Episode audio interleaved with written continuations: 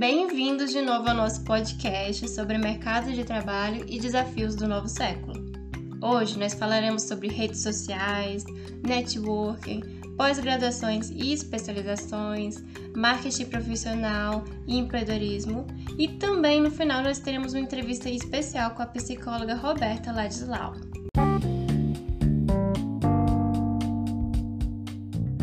Redes sociais são compostas por pessoas e organizações e são conectadas por um ou diversos tipos de relações que compartilham o mesmo valor e objetivos. Dependendo da sua finalidade, pode ser utilizada então em diferentes níveis, como redes profissionais, usando o LinkedIn, ou de relacionamentos, usando o Facebook e Twitter. Então, assim, hoje em dia o LinkedIn é a rede social assim mais focada em profissionais da atualidade. Mas não basta apenas criar uma conta e preencher algumas informações. Para criar um perfil interessante, vai ser necessário dar atenção aos detalhes. Assim, informe corretamente quais são as suas qualificações, idiomas que você domina, cursos que você concluiu ou que você ainda está cursando, projetos que você realizou, é, o tipo de publicação que você quer postar, é, caso tenha relação né, com a sua área de interesse, entre outras informações importantes. Mas agora que nós já falamos sobre redes sociais e como ela pode ser produtiva de uma forma profissional, vem à tona outro assunto que essas redes sociais auxiliam, que é o networking. Mas o que é networking? Networking é a ação de trabalhar sua rede de contatos, trocando informações relevantes com a base da colaboração e ajuda mútua. Essa ação inclui diferentes atividades voltadas à carreira e negócios, através da manutenção de relacionamentos interpessoais produtivos. Então, fazer networking serve para construir e estreitar relacionamentos, auxiliando e obtendo suporte para uma série de demandas, Afinal, a rede dispõe de informações e acessos que podem ajudar a encontrar vagas de emprego, conseguir uma promoção, constatar e convencer investidores e clientes em potencial. No entanto, como fazer networking? Identifique as pessoas interessantes, que podem ser colegas antigos e atuais, amigos, conhecidos e até familiares capazes de agregar valor à sua rede.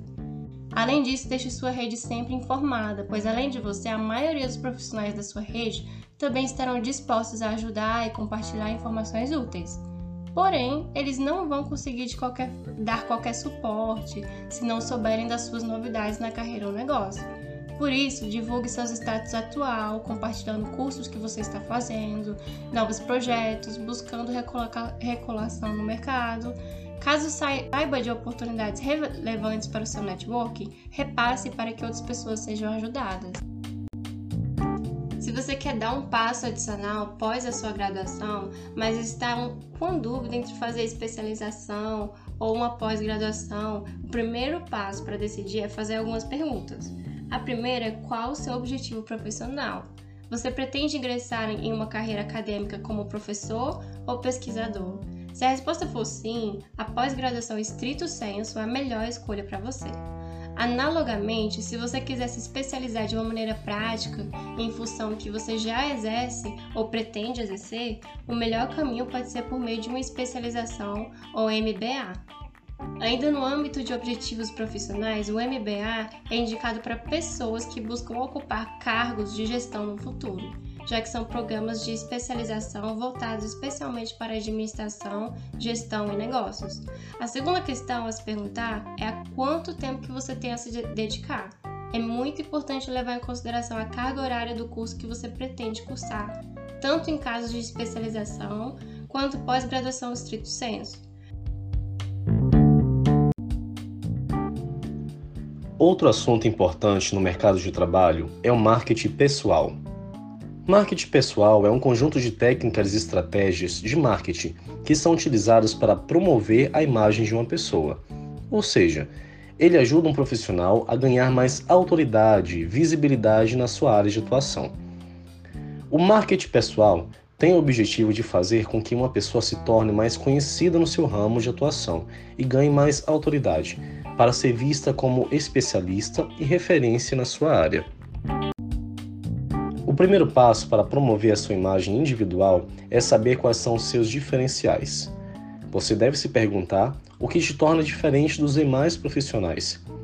Também, o autoconhecimento vai te ajudar a encontrar a resposta para a pergunta anterior, pois, sabendo quem você é e o que você tem a oferecer, ficará mais fácil se posicionar no mercado de trabalho e se destacar. Outra dica seria, é claro, estar presente nas redes sociais. Mas para que a sua presença nas redes te ajude a se promover, é preciso criar conteúdos relevantes que estejam de acordo com a imagem que você quer construir sobre a sua personalidade digital. E a última dica é: tenha uma comunicação clara e assertiva. Por último, nesse podcast, vamos dar dicas para você que pensa em empreender. A primeira dica é pensar na possibilidade de ter um sócio ou sócios complementares à sua ideia, pois pode ser uma ajuda valiosa. Também, não perca tempo com planejamentos longos. Devore os livros das metodologias e modelagens rápidas e construa protótipos e produtos mínimos viáveis, MVP, que possam te ajudar a validar as hipóteses das suas ideias de negócio. Quanto mais você falar da sua ideia, mais vai enxergar os pontos fracos e assim mais irá aproveitar os feedbacks para melhorar seu modelo de negócio. Contudo, o network e o marketing pessoal que mencionamos hoje nesse podcast com certeza irão te auxiliar nesse processo.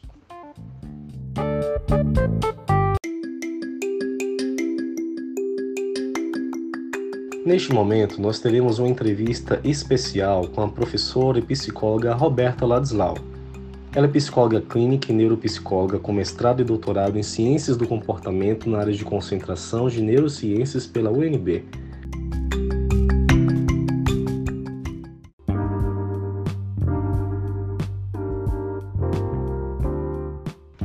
Neste mundo cada dia mais digital, qual a importância das redes sociais para a construção de uma carreira de sucesso? Hoje em dia a gente vive num mundo extremamente globalizado, conectado, digital, né? É, e é muito importante a gente se atentar para isso. Né? Então eu já estou há alguns anos no mercado e eu vi um pouco dessa transformação, né? De como que a gente faz essa inserção no mercado de trabalho. Então lá atrás, né? Há muitos anos Você tinha que ter um currículo em papel, né, muito bem detalhado, com foto. Depois isso começou a ficar um pouco mais obsoleto e você precisava de um site na internet. Se você não tivesse um site na internet, não, né, jogasse seu nome lá e não aparecesse nada, você não existia, né? E aí depois o site começou a ficar um pouco mais obsoleto também. Claro que existem sites hoje em dia, mas é mais como uma ferramenta de suporte porque o que funciona mais são as redes sociais. Né? Então, o LinkedIn, por exemplo, como uma rede social profissional, ela é extremamente importante. Muitos empregos é, são conseguidos por conta do LinkedIn. E o Instagram também é uma outra rede social que é muito utilizada para venda de produtos e serviços também, né? Então as redes sociais estão aí, né? É, hoje, né? É o que é o que existe. Pode ser que haja uma evolução para frente, para o futuro, mas hoje é o que temos, né? Então é muito importante a gente estar atualizado, a gente saber se inserir, né? Passando imagens de credibilidade, de confiança, de segurança, passando conteúdos de qualidade, né? No nosso caso, da psicologia, todos os conteúdos com base científica. É muito importante a gente reforçar que a psicologia é uma ciência, né? E, e reforçar né, a imagem profissional do psicólogo.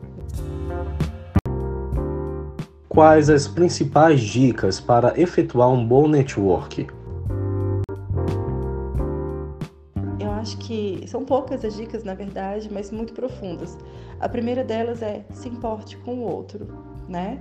Ou se importar com o outro, basicamente é focar na relação, na conexão com o outro, ao invés de querer simplesmente extrair uma relação de vantagem, sabe, da relação com o outro.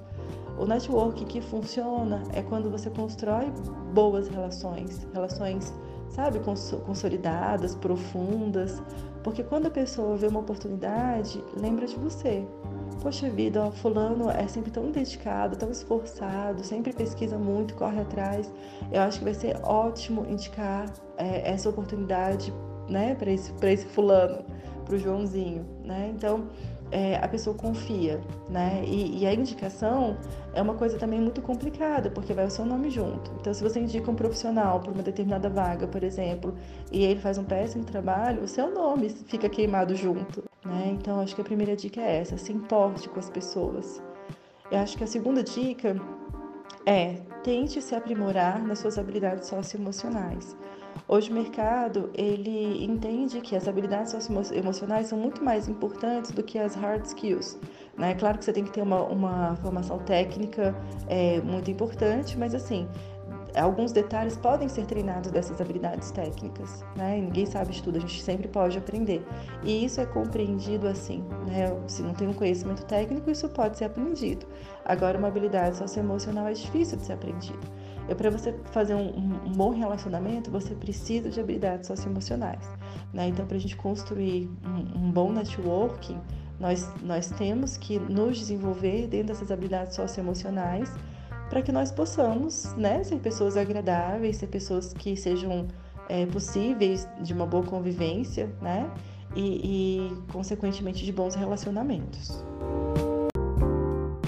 pós-graduações, especializações, mestrado, doutorado, como organizar a carreira para seguir um objetivo sem se perder em cursos de baixa qualidade e não se frustrar lá na frente. Sobre a formação, eu acho que a gente tem que pensar em alguns pontos, né? O primeiro, qual que é o seu objetivo, né, profissional? Você quer seguir uma carreira acadêmica ou você quer atuar de fato ali na área? Porque existe uma diferença muito grande entre as pós-graduações lato senso e estrito senso, né? As lato senso são as especializações, cursos de formação e tudo mais. É, se você tem o objetivo de atuar realmente como psicólogo, as especializações elas são mais recomendadas, porque elas vão, vão, vão trazer para você um panorama sobre a, atuação, né? Um, se for na clínica, uma determinada abordagem, se for na área de RH, é, os, os, principais temas, né? Cultura, clima, liderança, motivação, né? Então, coisas que você vai conseguir realmente aplicar na prática, né? O mestrado e o doutorado, eles são muito interessantes, claro, é, mas eles, eles são especialmente importantes para quem vai seguir a, a, carreira acadêmica, né? Ou opta por dar aula numa universidade, ou quer ser pesquisador, alguma coisa nesse sentido, tá? É, então, acho que o primeiro ponto é esse: saber o que, que você quer para sua vida. E aí a gente vai para um segundo ponto, né? É, às vezes a gente quer o curso, o melhor curso do mundo, mas naquele momento a gente também não tem condições de pagar. Então a gente vai fazer o melhor que a gente pode com os recursos que a gente tem no momento. Mais para frente, quando a gente vai progredindo mais, a gente pode se inserir em outro curso, né? Ainda sobre a formação, eu acho que vale uma reflexão muito importante. Assim, aqui no Brasil, a gente tem uma exigência muito baixa para inserção no mercado de trabalho, comparado com os outros países. Muitas vezes o aluno direcionou é, na graduação, por exemplo, seus estágios para a área clínica, mas aí vai para o mercado de trabalho e acha emprego na área de RH. E aí, bom, precisamos sobreviver, né? Então, é, essa questão da formação, ela é muito necessária para a gente evitar uma série de problemas. Porque um, um profissional que não tem uma qualificação adequada, ele pode gerar problemas sérios, assim, né? É, na área de psicologia do trabalho, de psicologia das organizações, se a gente não entende, por exemplo, né, como que as coisas funcionam, a gente pode não conseguir atuar com uma liderança de uma forma adequada. Então, essa parte da formação, ela é, ela é muito importante por conta disso. A gente tem que se qualificar para a gente oferecer o melhor da gente e conseguir também extrair o melhor, as potencialidades do outro. Quais os principais desafios para virar empreendedor? O empreendedorismo hoje é visto como uma grande possibilidade de inserção no mercado de trabalho e ele tem muito, muitos estudos em cima, né, que acabam direcionando as pessoas, né, para se tornarem empreendedoras. Eu acho que o primeiro ponto é estudar sobre empreendedorismo, né, é, aprender sobre, sobre negócios de modo geral, né? Como que faz um plano de negócio, né? Como que é a precificação, como lidar com o dinheiro, né? Como que eu vou, é, quais as necessidades que eu identifico na área da psicologia, né? Porque a inovação vem muito disso, né? A criatividade vem muito disso. A partir da identificação de necessidades, a gente consegue propor soluções, né? E entender a psicologia também de uma forma muito ampla, Né? Então a gente ainda tem uma visão muito restrita da psicologia, muito ainda para a área clínica, e a psicologia é muito mais do que isso. Né? Então, se a gente tem essa visão mais ampla, tem uma mentalidade mais criativa e consegue identificar necessidades, a gente consegue propor soluções, e essas soluções são inovações. Então eu acho que estudar sobre empreendedorismo, né, pegar consultorias, né, hoje a gente tem o Sebrae, hoje não, já faz muito tempo, né, a gente tem o Sebrae, aqui em Brasília a gente tem o privilégio de ter o Sebrae Lab lá no Biotic, né, é simplesmente aparecer lá, tem, tem mentorias, consultorias, tem capacitações gratuitas no site do Sebrae, aprender a lidar com frustração também, porque nem sempre a gente vai acertar, então é, tem momentos que a gente erra, tem momentos que a gente analisa que poderia ser feito de outra forma, que poderia ser melhor, que o resultado poderia ser melhor. Então tem que ter generosidade consigo mesmo, tem que saber lidar com frustração e tem que saber seguir em frente, né? A gente cai para levantar de novo, né? E bola para frente, vamos lá, né? É, essas experiências elas são muito ricas para a gente poder realmente aprender e se aperfeiçoar quem é, todo, todo mundo que tem história de sucesso já passou por história de fracasso. Então essa história toda construída dentro do empreendedorismo precisa ser valorizada, né? E nesses eventos de empreendedorismo, inclusive que a gente vai, o que a gente mais observa é o compartilhamento das experiências.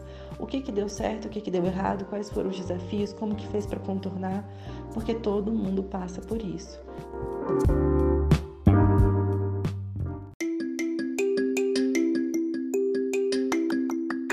Gostaria de agradecer imensamente a presença e participação da psicóloga Roberta Landislau por ter nos cedido essa entrevista.